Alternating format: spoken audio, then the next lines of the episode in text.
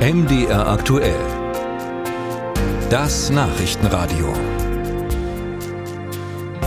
Rund 81.000 Euro hat Mariah Carey allein auf Spotify, auf, dem, auf der Streaming-Plattform und allein am 24. Dezember mit ihrem Song All I Want for Christmas verdient. Aber wer kein großer Star ist, der bekommt bei Spotify kaum Geld. Und das könnte nun noch schlimmer werden. Spotify hat nämlich zum Jahresbeginn sein Bezahlmodell geändert. Künstlerinnen oder Künstler bekommen jetzt weltweit nur noch Geld, wenn ihr Song mindestens 1000 tausendmal im Jahr gestreamt wurde. Ich habe darüber mit Professor Christian Höppner gesprochen. Er ist Generalsekretär des Deutschen Musikrates. Professor Höppner, wenn ein Musiker, eine Musikerin auf Spotify einen Song laufen hat, wie viel Geld bekommt er dann dafür, wenn dieser Song angeklickt wird? Ja, das sind ganz unterschiedliche Sätze.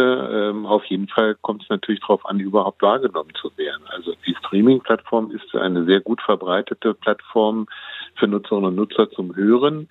Aber natürlich muss er überhaupt erstmal vorkommen. Und genau das ist bei Spotify ja für nicht alle mehr gewährleistet mit der künftigen Regelung. Das heißt, wer nicht angeklickt wird, fliegt irgendwann raus dort? Genau. Also Spotify hat ja gesagt, dass man pro Jahr mindestens 1000 Mal gestreamt werden muss und erst ab diesem Track soll dann vergütet werden, wenn man also die 1000 Streams erreicht hat.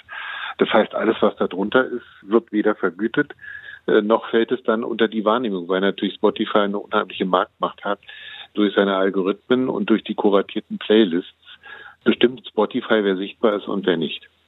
Aber machen wir es mal ganz konkret. Angenommen, ich erreiche als Musikerin die 1000 Klicks pro Jahr locker. Was bekomme ich denn dann für jeden Klick über die 1000 Klicks? Ne, das sind ähm, Centbeträge. Das hängt natürlich auch immer davon ab, was Sie dann letztendlich verhandelt haben, in welchem Ranking Sie stehen. Insofern kann man das so allgemein jetzt nicht beantworten. Aber es läppert sich dann natürlich, weil der Streaming-Markt ist ja ein riesiger.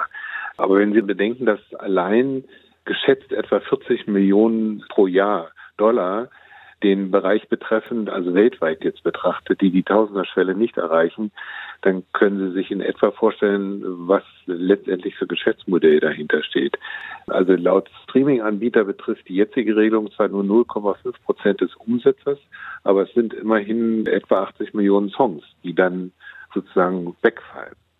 Sie haben gesagt, das ist auch ein bisschen Verhandlungssache. Das heißt, bekannte Künstler bekommen pro Song auch mehr Geld von Spotify als unbekannte Künstler. Ja, klar. Also die Schere zwischen den Künstlerinnen und Künstlern, die gut verdienen im Markt, auch das geht ja mit Streaming, und denen, die davon ihre Existenz nicht bestreiten können, die geht immer weiter auseinander.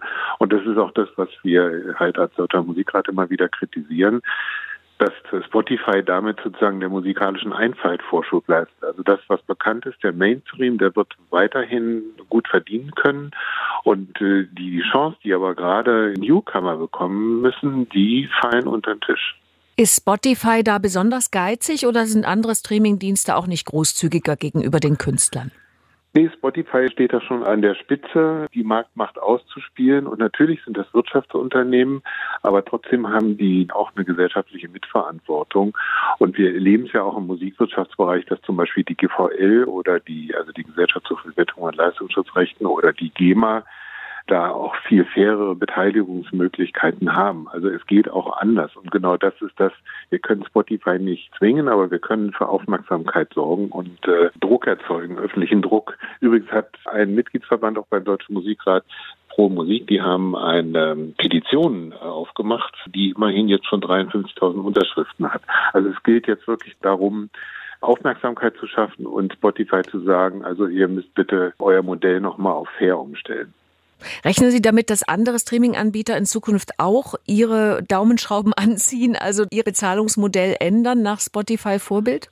Das will ich nicht hoffen, aber es ist natürlich der Blick in die, in die Glaskugel. Das kann ich jetzt nicht abschätzen. Umso wichtiger ist es eben, öffentliche Aufmerksamkeit zu erzeugen für diesen Missstand, der ja zum einen die soziale Situation von Musikern und Musikern betrifft, der wirklich an die Existenz zum Teil gehen kann, gerade wenn man in der Startphase ist. Und zum anderen, und das ist mir eben auch wichtig, nochmal deutlich zu machen, die musikalische Vielfalt, die wir haben, die kulturelle Vielfalt, die wir in unserem Land glücklicherweise noch haben, die wird durch solche Mainstream-Modelle Modelle stark gefährdet. Also es ist nicht Vielfalt, sondern Einfalt, was da gefördert wird.